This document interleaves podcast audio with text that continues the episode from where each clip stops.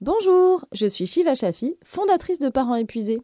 Je suis ravie de vous accueillir chez Parents Héros, le podcast qui propose des interviews croisées des deux parents. Qu'ils soient en couple, séparés, hétéros, homo ou hors de toute classification, nous donnons la parole à chaque parent. C'est pourquoi nos épisodes s'écoutent toujours par pair. Bonjour Xavier. Bonjour Marie. Merci d'être avec nous. On a enregistré notre, notre épisode avec Diane ta femme euh, il y a quelques jours et donc c'est à, à, ton tour d'échanger avec nous sur votre quotidien. On va rembobiner un petit peu. Est-ce que tu peux euh, me raconter le moment où vous vous êtes rencontrés avec Diane? C'était presque une autre vie. Non mais c'était une autre vie parce que c'est vrai que quand on y repense, c'était il y a euh, un peu moins de 15 ans mais on n'était pas du tout les mêmes personnes, on n'avait pas du tout la même vie. Enfin je veux dire quand on a la vingtaine voire moins et puis quand on a la trentaine bien entamée, bah, on n'a pas du tout la même vie quoi. J'ai rencontré Diane, j'étais un jeune actif. Diane était encore étudiante, puis on faisait beaucoup la fête. Voilà, euh, tous les week-ends, on voyait nos amis, on faisait la fête. Et donc, on n'avait pas du tout la même vie. Euh, moi, je me souviendrai toujours, euh, j'ai aperçu Diane pour la première fois. C'était, on avait un ami en commun, et, puis moi, j'ai aperçu Diane. Bah, je me suis dit, bon, bah, une fille comme ça, il n'y a aucune chance qu'elle s'intéresse à moi. Hein. Je m'ai toujours dit ça. Et puis voilà, on s'est, on s'est rencontrés. On a d'abord été amis, on va dire. Et, et puis, bah, par la force des choses, au bout de quelques quelques mois, bah, on s'est mis ensemble, quoi. On était bien ensemble et, on s'est rapidement, on a pris un appartement, on s'est installé ensemble. À ce moment-là, donc Diane, pour rappel, pour les personnes qui ont peut-être pas encore écouté le premier épisode, Diane a une aujourd'hui, depuis quelques années, une algie vasculaire de la face. C'est ça, donc c'est une maladie neurologique, mais à l'époque où je l'ai rencontrée, donc c'était en 2009, c'était une jeune femme en, pleine santé, etc., qui faisait la fête, et on va dire que tout, tout a basculé en 2013. En 2013, elle a commencé à avoir des, des, très fortes douleurs au niveau de la tête, des oreilles, de la mâchoire, on savait pas bien, mais ce qui est certain, c'est que c'était plus possible. Moi, ça me terrifiait parce que j'étais, on était dans le lit, j'avais ma compagne à côté de moi qui souffrait et, je pouvais rien faire. la nuit, j'appelais SOS médecin ou autre. On me disait il y a trois heures d'attente et puis finalement, le temps d'attente était, on va dire, trop long. Finalement, la crise, elle passait. Au début, c'était comme ça. Hein. Mais on a passé, on va dire, on a erré pendant un an à traîner ça sans savoir ce qu'elle avait. Donc en fait, elle, voyait son généraliste, elle voyait des dentistes, des ORL, des machins qui confèrent ah oui oui il y a quelque chose, vous avez mal effectivement. Mais ils savaient pas mettre un nom sur ce qu'elle avait. Donc tout ce qu'elle avait, c'était des antidouleurs puissants pour essayer de, bah, calmer la douleur, mais c'était pas une solution en soi. Et puis au bout d'un an, elle a fait des recherches, elle a cherché un peu sur internet et elle est tombée sur un forum, le, forum de l'Association française de l'agie vasculaire de la face. Je vais y arriver, c'est pas facile à dire. Et là, on lui a dit mais attends Diane, les symptômes que tu nous décris, ça ressemble à une algie vasculaire de la face. Euh, et ils lui ont conseillé, euh, pour le coup on avait de la chance, on habitait en banlieue parisienne, on lui a conseillé de se rendre aux urgences céphalées euh, Paris-la-Riboisière, près de Gare du Nord. Et elle est, elle est arrivée là-bas en crise en plus avec le dessous de l'œil rouge. Et là, ils ont tout de suite posé le diagnostic. Hein. Eux, ils ont l'habitude, ils ont reconnu la maladie, ils l'ont prise en charge et l'ont rassuré en lui disant qu'il y avait des traitements, des médicaments pour ça. Donc là, c'était un ouf de soulagement en fait. Et donc voilà, on, a commencé comme ça. Elle a commencé par prendre des traitements, des piqûres, des choses comme ça, des traitements assez forts finalement. Mais il se trouve que c'est tous ces traitements là qu'elle a essayé, qui lui ont donné beaucoup d'effets secondaires, pas franchement désirables, on va dire, ça marchait pas sur ces crises, sur ces attaques. donc on lui a rapidement, on va dire au bout de quelques mois, je pense moins d'un an, on a commencé à lui parler de neurochirurgie. Et donc là, on rentre dans quelque chose d'autre. On, on est plus sur des médicaments. On lui parle d'intervention chirurgicale pour aller toucher ou stimuler les nerfs avec des neurostimulateurs, donc un petit boîtier avec une batterie ou une pile et une électrode qu'on viendrait placer au contact de certains nerfs stratégiques. je pense que le but c'est pas de rentrer trop dans les détails, mais voilà, rapidement on est passé à l'étape comprend la technicité et, et que c'est clairement une autre étape. Ah bah, à, force de baigner là-dedans, on, acquiert, on va dire, des, termes techniques.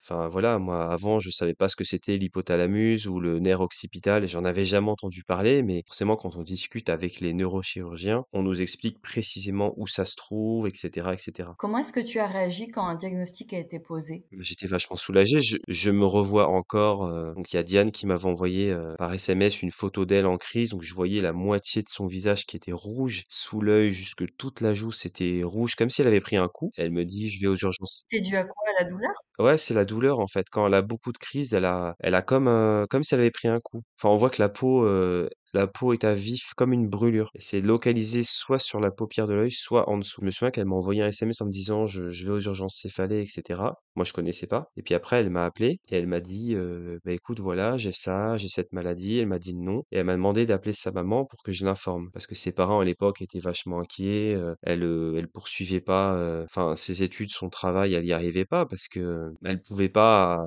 assurer avoir un job, comme ça où où faut être, au bureau, 8 ou 9 heures par jour, c'est pas possible et donc j'ai appelé sa maman, je lui ai expliqué où elle était, ce qu'on lui avait diagnostiqué, voilà, je lui ai expliqué, heu et puis à cette époque-là, on était vraiment, heu, dans un voilà, un ouf de soulagement. On se disait: «C'est bon, on sait ce qu'on a, il y a des traitements, donc ça va aller» et on savait pas encore ce qui nous attendait. Diane me disait, justement quand on quand on échangeait ensemble, heu, ce moment précis, elle me dit: «Je ne savais pas ce que ça voulait dire, mais j'en ai pleuré de joie. Enf enfin, le diagnostic était posé. On savait ce que j'avais parce qu'avant, tant qu'il y avait pas de mots, heu, ben, peut-être ce sentiment de pas être totalement cru, que c'est dans sa tête ou des choses comme ça. D'où l'importance et c'est pas la première à à nous le confier ici chez Parents Héros, l'importance du diagnostic. Ah oui et surtout que l'incompréhension, heu, le plus dur, c'est quand c'est les proches. Quand vos propres amis, vos propres parents ont des doutes, on pourrait croire que vous êtes juste un peu feignant, que vous avez pas envie de de travailler, alors que c'est juste, pas possible. Donc là, le fait d'avoir des spécialistes qui, heu, on passe du: «On sait pas ce que j'ai, on me gave d'antidouleurs» à, heu, des spécialistes qui vous disent: «Oui, oui, on sait ce que vous avez, vous avez ça et on va vous proposer des traitements adaptés, vous en faites pas». Bah, c'est c'est incroyable, comme nouvelle, hein. C'est vraiment, heu, je comprends, heu, la réaction de Diane, puis la mienne, c'était pareil, on était vraiment soulagés pour le coup, hein. Et alors raconte-nous donc ce moment où là on passe à je vais pas dire aux choses sérieuses parce que c'était déjà costaud avant, mais, heu, à l'opération. Ah ouais, mais c'est autre chose, hein, parce que bon, un médicament, heu, c'est quelque chose, heu, on arrête de le prendre. Bon, en général, je dis bien en général, il y a pas de il y a pas d'effet secondaire. Par contre, quand on fait de la chirurgie quelle qu'elle soit, ça laisse des séquelles, ça laisse des cicatrices. Donc voilà, on a commencé, par lui proposer un neurostimulateur, donc quelque chose d'a priori pas très invasif. Mais il faut quand même voir, surtout Diane qui était, devenue très menue avec la perte d'appétit et les traitements, elle a elle a vachement maigri, elle a beaucoup perdu de poids. Donc déjà mettre un boîtier dans le corps, faut trouver la place, quoi. Donc on lui a mis un boîtier, à la fesse qui, après coup, ben, on a bien vu que ça l'a gêné énormément. Puis même le câble, en fait, il y a un câble qui va entre le boîtier et et l'électrode. Déjà à à mettre en place, c'est un traumatisme et puis même après coup, on le sent, quoi. C'est quelque chose qui en tout cas chez les personnes menues, pour Diane, c'était gênant. Après cette opération, qu'est-ce qui se passe? Bah, en fait, il y en a eu plein des opérations, c'est ça le problème, c'est que tout s'est enchaîné. La première opération, donc on met le boîtier dans la fesse, heu, on met le câble, machin, comme il faut. C'est en gros les les électrodes arrivaient derrière la nuque, hein, pour situer. Donc le câble était dans la fesse et puis remontait tout le long du dos jusqu'à la nuque et puis, bah, Diane, elle se réveille et puis, heu, le neurochirurgien arrive avec un petit boîtier sans fil parce qu'évidemment, on lui a pas mis un une prise USB sur Diane, la pauvre. Donc c'est un truc sans fil. Le ch neurochirurgien arrive avec son boîtier, je le revois, hein. On était là avec sa mère, heu, il veut mettre en route l'appareil, il dit: «Là, vous sentez quelque chose?» «Non, rien». Il monte, il change, il monte. Il fait plein de réglages et au bout d'un moment, je vois son visage qui change. Il dit: «Ah mince, l'appareil ne marche pas. Bon, il va falloir vous réopérer». Alors là, déjà le niveau de le niveau de confiance, heu, autant dire qu'il prend un coup. Il en prend un gros coup et je me souviens, heu, donc j'avais plus confiance en ce neurochirurgien. Il dit: «On va vous réopérer pour, heu, parce qu'il y a un je sais pas, il y a un faux contact, il y a un truc qui marche pas» et puis moi, je lui demande, heu, presque comme si on était avec la voiture au garage, «Mais vous avez les pièces en stock?» Il dit: «Oui, vous en faites pas». Donc il la ramène au bloc et tout, Diane, elle pleurait la pauvre parce que bon, déjà qu'elle avait mal. Elle y retourne et puis en fait, elle y retourne pour rien parce que finalement après coup, non, non, ils avaient pas la pièce en stock. Je sais plus exactement, il a fallu qu'elle attende 2 jours à peu près, heu, comme ça, et donc ils l'ont réopérée et puis, heu, bon la stimulation a fini par marcher, mais elle n'a pas apporté les résultats, heu, escomptés, on va dire, voilà, qui avaient plus ou moins été avancés, par le neurochirurgien qui enfin si on l'écoutait, c'était à peu près sûr qu'il y aurait du résultat, pas forcément 100 heu, de réussite, mais on aurait dû avoir quelque chose et c'était pas le cas. Voilà, les semaines passaient et au bout d'un moment, les électrodes, sont tombées dans la dans la nuque. On on va dire qu'elles étaient fixées, à un endroit bien précis et puis ça n'a pas tenu. Peut-être que en faisant un mouvement, ça a tiré sur le câble et cetera. Pourtant, on n'a pas fait de trapèze ou de jet ski, hein, donc il y avait pas de raison. Donc ça a pas tenu et puis finalement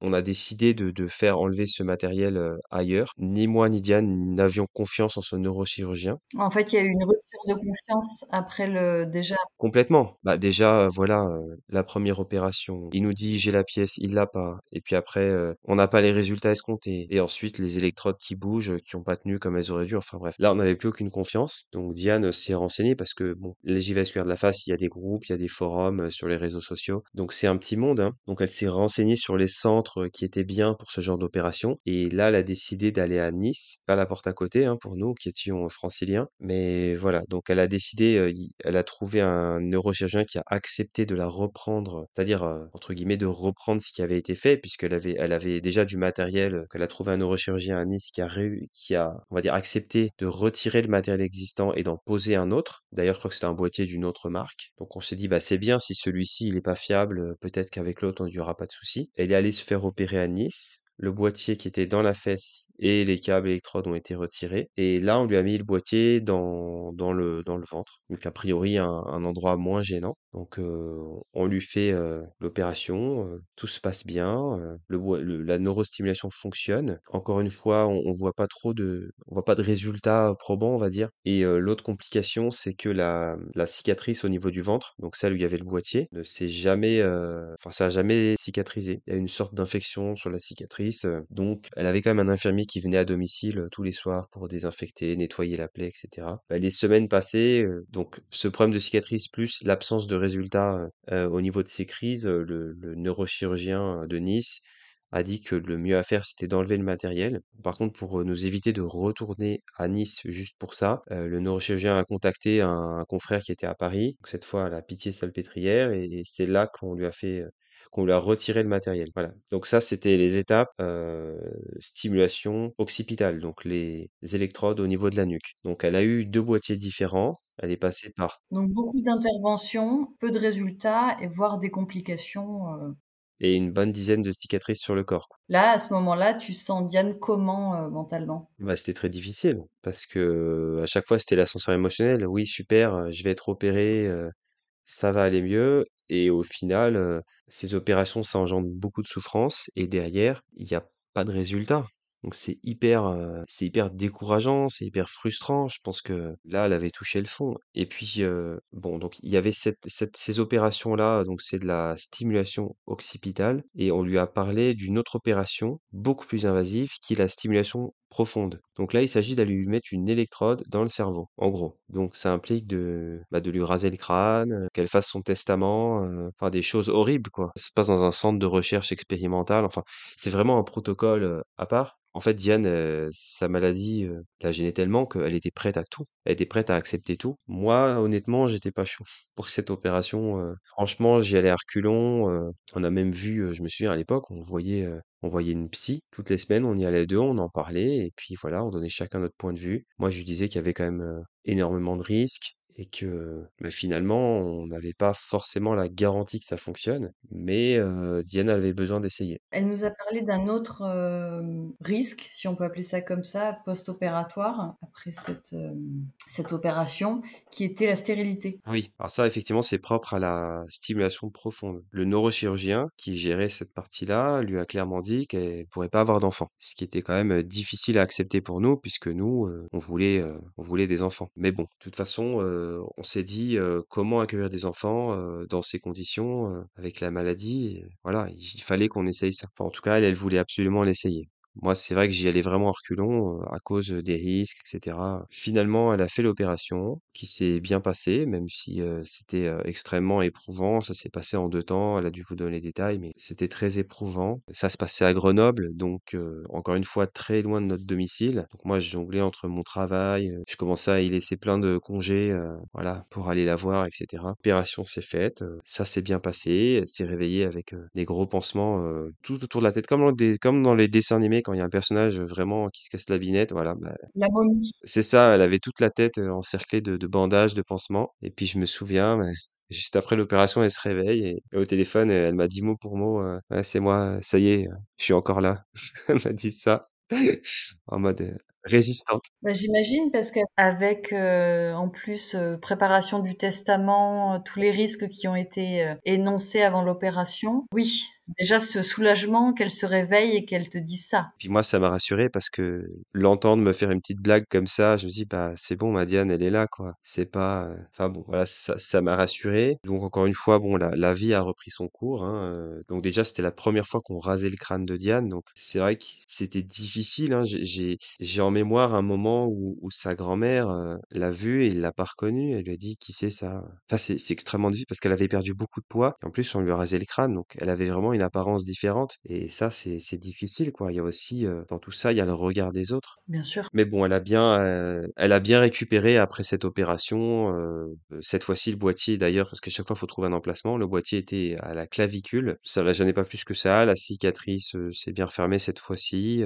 Encore une fois, on n'a pas eu trop de résultats. Alors, ce qu'il faut savoir, c'est que pour cette opération, on a fait le choix de déménager pour se rapprocher de Grenoble. Donc, c'est à cette époque-là qu'on est, on a déménagé de la région parisienne pour aller à Lyon, pour être pas trop loin de Grenoble, parce qu'il y avait régulièrement des rendez-vous avec le neurochirurgien pour faire des réglages, des réglages euh, de l'appareil euh, qui contrôle la stimulation. Et donc on avait régulièrement des rendez-vous, mais euh, encore une fois, on n'avait pas de résultat. Alors la stimulation fonctionnait parce que des fois quand c'était réglé trop fort, par exemple, ça faisait bouger un peu ses yeux, elle n'arrivait pas à garder le regard fixe. Donc ça fonctionnait, mais la stimulation faisait effet, mais pas sur les crises, on va dire. Donc on n'avait pas les résultats escomptés une fois de plus. Donc on a essayé, essayé euh, pendant, euh, je sais plus, euh, deux ans, on a laissé ça. Au final, le, le, le câble et le boîtier, c'est quand même une gêne au quotidien. Donc devant l'absence de résultats, à un moment, Diane, elle a demandé à ce qu'on enlève le matériel. Alors évidemment, l'électrode qui est dans le cerveau, on n'y touche pas sauf extrême nécessité puisque c'est dangereux. Donc l'électrode, a priori, elle va la garder à vie. Elle a demandé à ce que le matériel soit enlevé par ce même chirurgien et ce qui a été fait. Donc elle a plus de boîtier, elle a plus le câble euh, qui traverse la nuque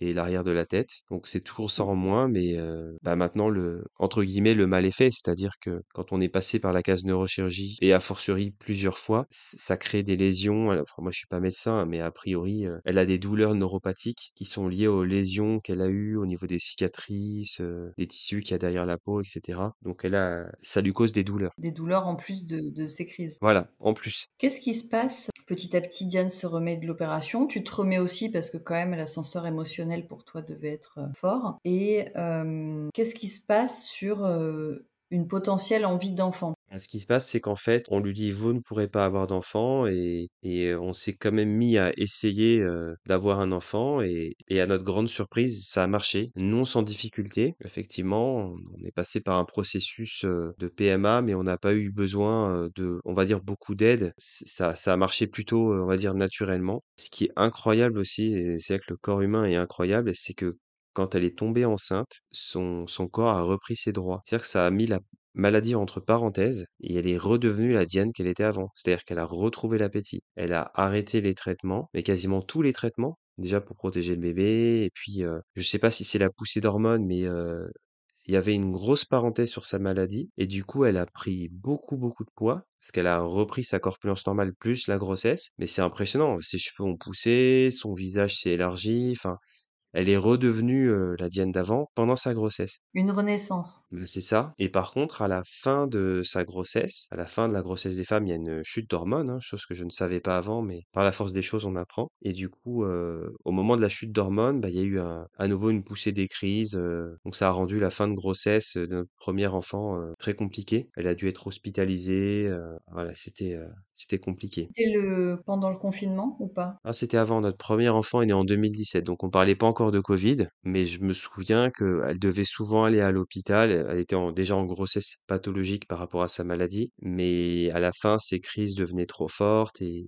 et en fait, les traitements qu'elle devait prendre n'étaient pas compatibles avec la grossesse. Donc au bout d'un moment, ils ont pris la décision de déclencher l'accouchement. Comment est-ce que tu le vis à ce moment-là, toi? Bah, c'est extrêmement difficile parce qu'on est tiraillé, on n'a pas enfin personne n'aura envie de déclencher, heu, l'accouchement d'un enfant qui est très bien dans le ventre de sa mère et qui est pas envie de sortir. Mais de l'autre côté, il y a la santé, de la maman aussi, voilà, on est un peu tiraillé et on se en fait, finalement, on se range derrière l'avis médical qui est de lié la meilleure chose à faire, c'est de déclencher, l'accouchement pour le bébé et pour la maman. Donc, on a entre guillemets «induit» une certaine, prématurité, bon pas une grande prématurité, mais notre premier enfant est né prématuré, avec, un allez on va dire un bon mois et demi d'avance quoi. Comment ça se passe une fois que qu'il naît pour toi, pour conjuguer le le travail, le être là pour Diane, pour ton bébé? Super difficile. Ah, c'est là que dé bah, déjà de base, hein, les couples qui deviennent parents, heu, ils voient bien que c'est un grand changement dans leur vie, dans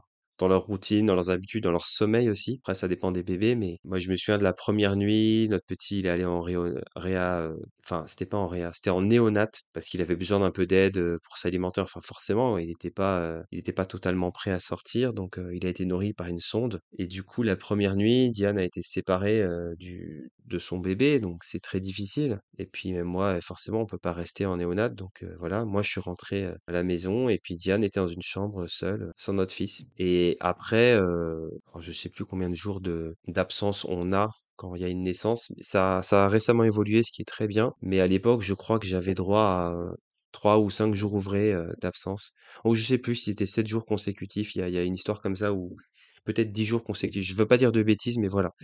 Donc ça paraît extrêmement court, mais voilà, mon enfant est né, j'ai pris tout de suite mon congé paternité. Mais finalement, notre, heu, notre petit et Diane, voilà, ils sont restés à peu près, heu, 2 semaines en nuitée kangourou, puisque déjà on était nouveaux parents, donc pas forcément dégourdis pour tout ce qui est changer les couches, donner des biberons. Et puis, ben, notre petit, c'était, c'était un prématuré, donc il avait du mal à voilà, boire boire les biberons, c'était le nerf de la guerre, quoi. On était là: «Allez, allez, s'il te plaît, bois, qu'il faut que tu prennes du poids, comme ça tu sors de néonat». Enfin, tous les parents qui sont passés par là, savent de quoi on parle. Et puis même, on était forcément un peu gauche devant ce tout petit bébé de d'à peine plus de 2 kilogrammes, heu, qui a l'air extrêmement fragile, pour lui changer la couche, on n'ose pas, lui tirer trop les jambes, pour le changer. Enfin, c'est un tas de trucs comme ça, on avait plein de trucs à apprendre. Et puis bon, heu, les jours passant, heu, on a franchement hâte de sortir, heu, même si bon voilà, les infirmières et tout sont hyper sympas. C'est jamais, très agréable, d'être dans une unité comme ça où la chambre est très souvent partagée. C'est pas c'est pas facile, quoi. Qu'est-ce que tu ressens, ce moment où vous sortez justement? Vous êtes de retour tous les 3, de retour à la maison? D'un côté, c'est un peu ça fait un peu peur parce qu'on se retrouve, heu, livrés à nous-mêmes entre guillemets, même si on est 2 parents, a priori, on est capable. Mais voilà, la première sortie, c'est toujours quelque chose, quoi, l'étape de sortir,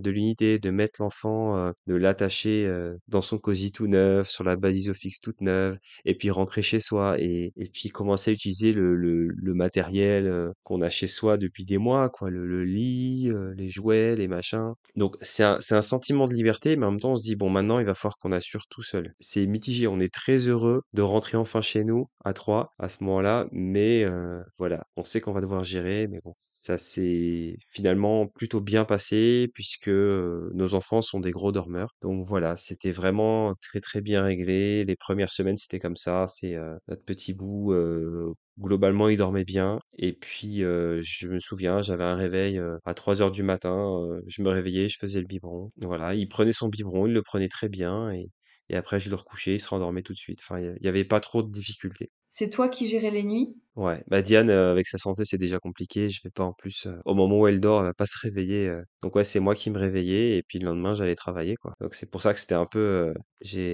se réveiller pour ce genre de choses, c'est ça va, quoi, pour nourrir son petit, et c'était comme je dis, ça se passait bien, donc ça durait pas trop longtemps, quoi. En fait, je me réveillais, je faisais chauffer le biberon, ouais, c'était efficace, on va dire. J'avais juste à à réveiller le petit, je le prenais dans mes bras, je lui son biberon, il buvait son biberon, il était content, je lui faisais faire son rot et après, hop, dodo. Et donc le quotidien se met en place. À quel moment vous puisque vous avez 2 enfants avec Diane, donc à quel moment vous vous dites: «Eh, si on agrandissait la famille?» Avant même d'avoir un premier enfant, on était dans le schéma, heu, 2 enfants, c'est l'idéal. Voilà, nous, on on se voyait avec 2 enfants. Bah, en fait, comme beaucoup de parents, quand le premier grandit un peu, heu, quand on voit qu'il grandit, il marche, il parle, heu et puis il s'apprête à rentrer à l'école, on se dit que c'est le moment, heu, pour en avoir un deuxième. La maladie de Diane, à aucun moment ça a été, heu, un frein puisque la fin de sa première grossesse a quand même été un petit peu intense puisque les crises ont ont repris et cetera. Ça vous a pas freiné dans l'idée de d'en d'envisager une seconde grossesse? Non, ça nous a pas freinés, on on voulait un deuxième enfant. C'est sûr qu'il y avait une appréhension de ce côté-là. On savait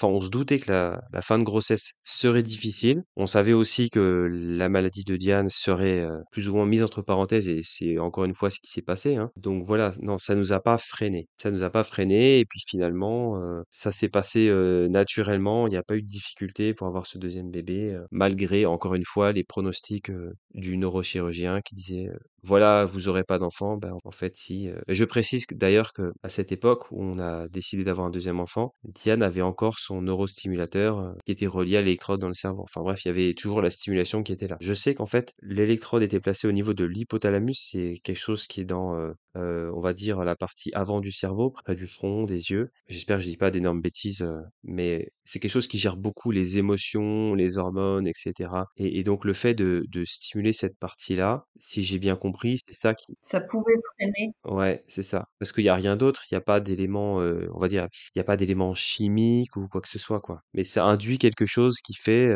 qui en tout cas selon le neurochirurgien, qui empêcherait, voilà, d'avoir des enfants. Au moment où vous essayez, donc, d'avoir un premier enfant, je remonte un tout petit peu, mais au moment où vous essayez ça, sachant ayant toujours en tête les paroles du neurochirurgien sur, heu, le fait que ça risque de ne pas marcher. Est-ce que toi, tu es super confiant en disant si, si, je suis sûr que ça marchera?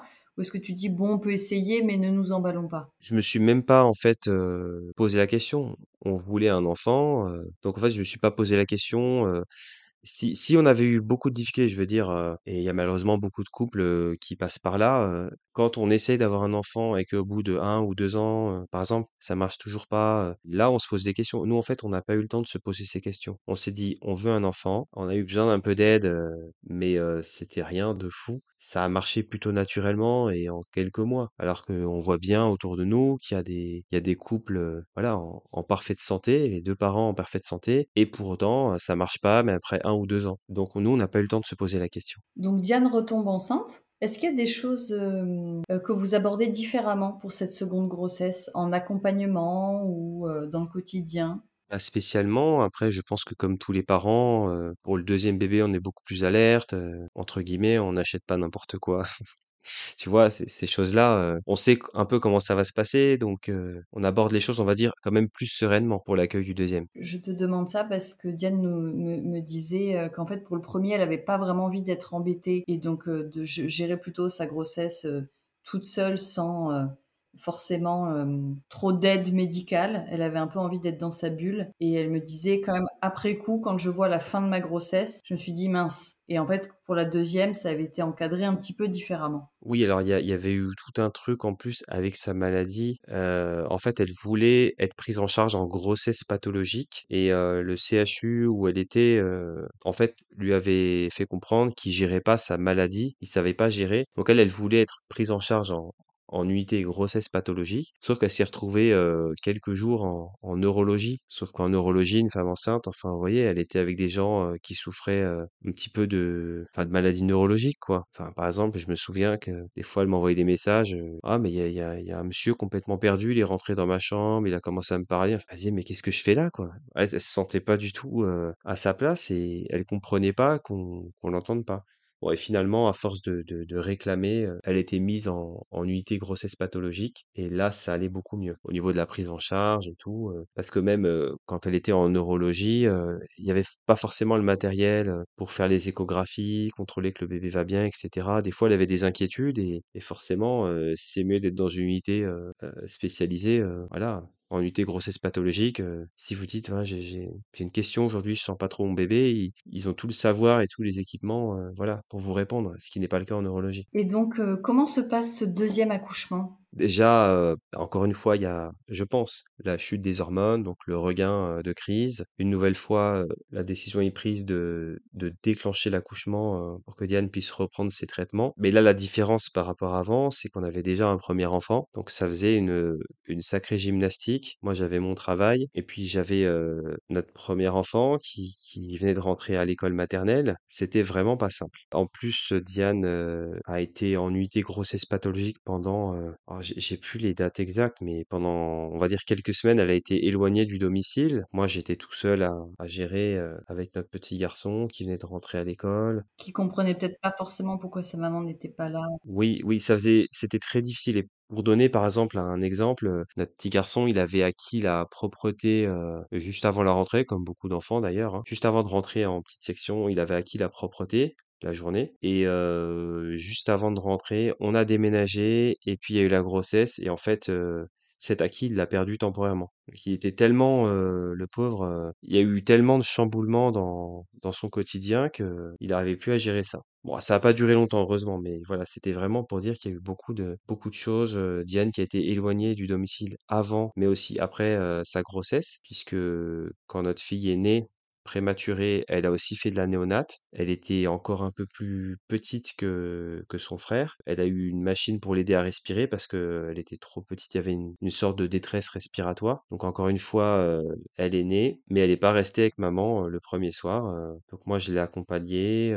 je l'ai, je l'ai, on a fait du pot à pot, c'était génial. Et je me souviens, j'étais sur un, un fauteuil, enfin une espèce de chaise roulante d'hôpital. Et puis j'avais ma petite contre moi en pot à pot. Et puis après, on, l'a amené en néonate, puis ils l'ont branché à une machine euh, pour l'aider à respirer, quoi. Le, temps qu'elle arrive à se débrouiller tout seule. Voilà. Comment est-ce que tu vis quand même ces... Alors là, on se parle de la naissance de vos enfants, c'est beaucoup de bonheur après euh, un quotidien rythmé par des, des hauts et des bas avec les opérations, les désenchantements, etc. Mais comment est-ce que tu vis ces, euh, on va dire, ces ascenseurs émotionnels? J'ai envie de te dire que nous deux, on a appris à vivre avec, hein, de toute façon. C'est, on sait très bien, euh, voilà, on a un quotidien, euh, on n'a pas à se plaindre, franchement. euh, on a des enfants euh, qui sont euh, superbes, euh, qui dorment bien la nuit, euh, qui nous causent pas de problèmes, mais on sait que le moindre petit grain de sable peut, peut rendre les choses très compliquées. Ah, mais c'est incroyable. Enfin, faut quand même garder à l'esprit que Diane, c'est une adulte handicapée. Elle n'a pas le droit de conduire, euh, enfin, elle n'a pas le droit de passer son permis. Donc, elle a, elle a une petite voiture sans permis euh, pour,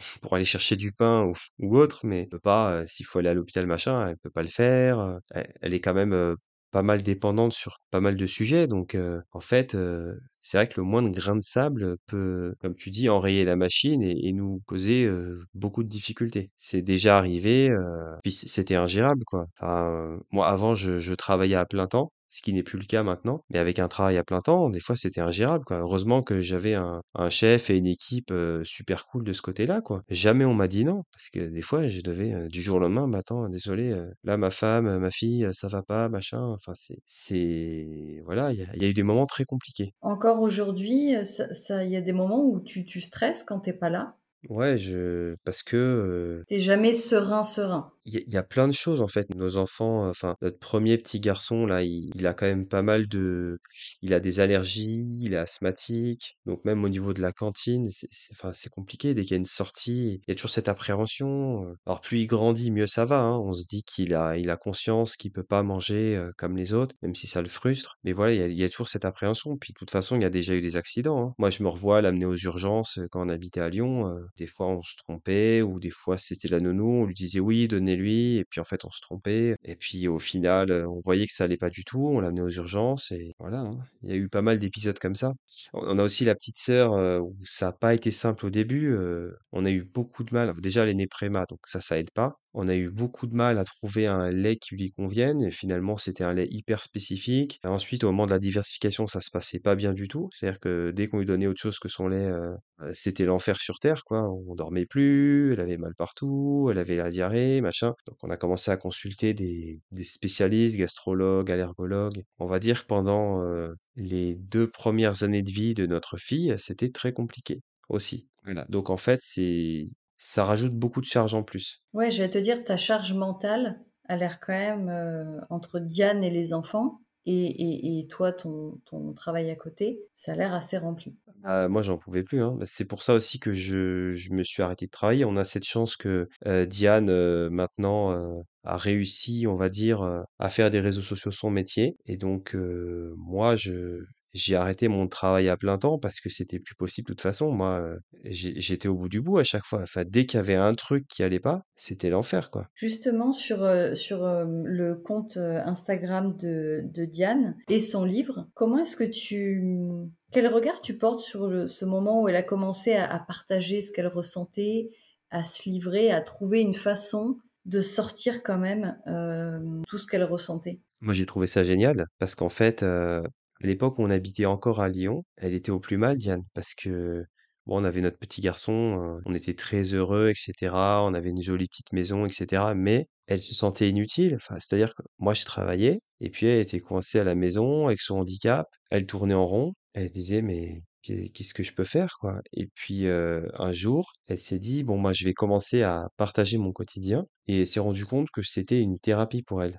Le fait d'aider les autres, elle a commencé à à s'impliquer un peu plus, à voilà, à aider des personnes et puis elle a commencé à spécialiser son compte, Instagram là-dessus et je me souviens, ça a commencé, elle faisait des lives. À l'époque, elle avait pas encore son pseudo actuel, mais elle commençait à faire des lives et elle faisait témoigner des gens qui avaient vécu un un truc atroce et d'ailleurs, il y a parmi ces personnes, il y en a quelques-unes avec qui on est encore en contact, qui ont vécu des choses, je sais pas, des parents, qui ont un enfant, qui a une maladie incurable ou ou des personnes qui ont vécu des choses atroces. Et du coup, elle les faisait témoigner et du coup, on faisait des lives et puis oh on était, on était sur le cul qui est, je sais pas, peut-être 150 personnes sur live. À l'époque, on trouvait ça énorme. On enregistrait pour remettre les lives sur YouTube et tout. Enfin, ça a commencé comme ça. Et moi, je, je, me suis dit, c'est très bien si ça peut, si ça peut être sa, sa thérapie de, de partager son quotidien et de s'en servir pour aider les autres. Bah, c'est très bien. Voilà comment je l'ai ressenti. Je précise son compte Instagram, donc les le tiré du bas, mot M-A-U-X, le tiré du bas en tiré du bas couleur, les mots en couleur. Voilà pour ceux qui veulent en savoir plus sur, euh, sur son parcours. Elle arrive à garder le sourire, ouais, c'est ça qui est bluffant des fois. Hein. Quand on ne connaît pas du tout ce quotidien-là et qu'on est juste euh, un peu spectateur et qu'on écoute son histoire, votre histoire, effectivement, c'est très inspirant de voir que c'est pas simple, mais, euh, mais vous avancez et vous, et vous le faites avec, avec sourire. Xavier, qu'est-ce qu'on peut vous souhaiter à tous les quatre maintenant? Ah, j'aurais presque envie de demander l'impossible, qu'un jour il y a un traitement pour guérir cette horrible maladie, en sachant que bon, Diane, on parle beaucoup de la de la face, mais c'est pas la seule pathologie qui, l'embête, on va dire, au quotidien. Elle a aussi une endométriose. Si tu regardes un peu son compte, tu as dû voir, même dans sa bio sur Insta, elle a qu'elle est endogirl. Enfin voilà, pas non plus, voilà, c'est quelque chose qui, qui, qui handicape beaucoup au quotidien. Et, voilà, bah, qu'est-ce qu'on peut nous souhaiter euh, s'il pouvait y avoir, euh, voilà, si la science pouvait faire des progrès euh, et trouver un traitement pour, pour ces maladies, ce serait génial. Hein. C'est la meilleure chose qui pourrait nous arriver parce que bon, il y a, y, a, y, a que, y a que ça, on va dire, actuellement, il y, a que ça pour un peu nous, nous briser notre bonheur. Parce que sinon, on a tout pour être heureux. Hein. Bah, en tout cas, on vous souhaite que, bah, déjà, que ce vœu se réalise soyons fous, et surtout d'être, euh, voilà, de vivre le, le, plus de bons moments possible et, dans les meilleures conditions possibles. C'est très gentil, merci. J'espère que cet épisode vous a plu. On se retrouve bientôt pour un nouveau témoignage. Si vous aussi, vous souhaitez nous faire partager votre histoire et passer dans notre podcast, contactez-nous sur nos comptes Instagram ou Facebook. D'ici là, N'hésitez pas à partager sans modération ce podcast et à mettre 5 étoiles. Ça nous aidera beaucoup à continuer et en plus, ça nous fait très plaisir.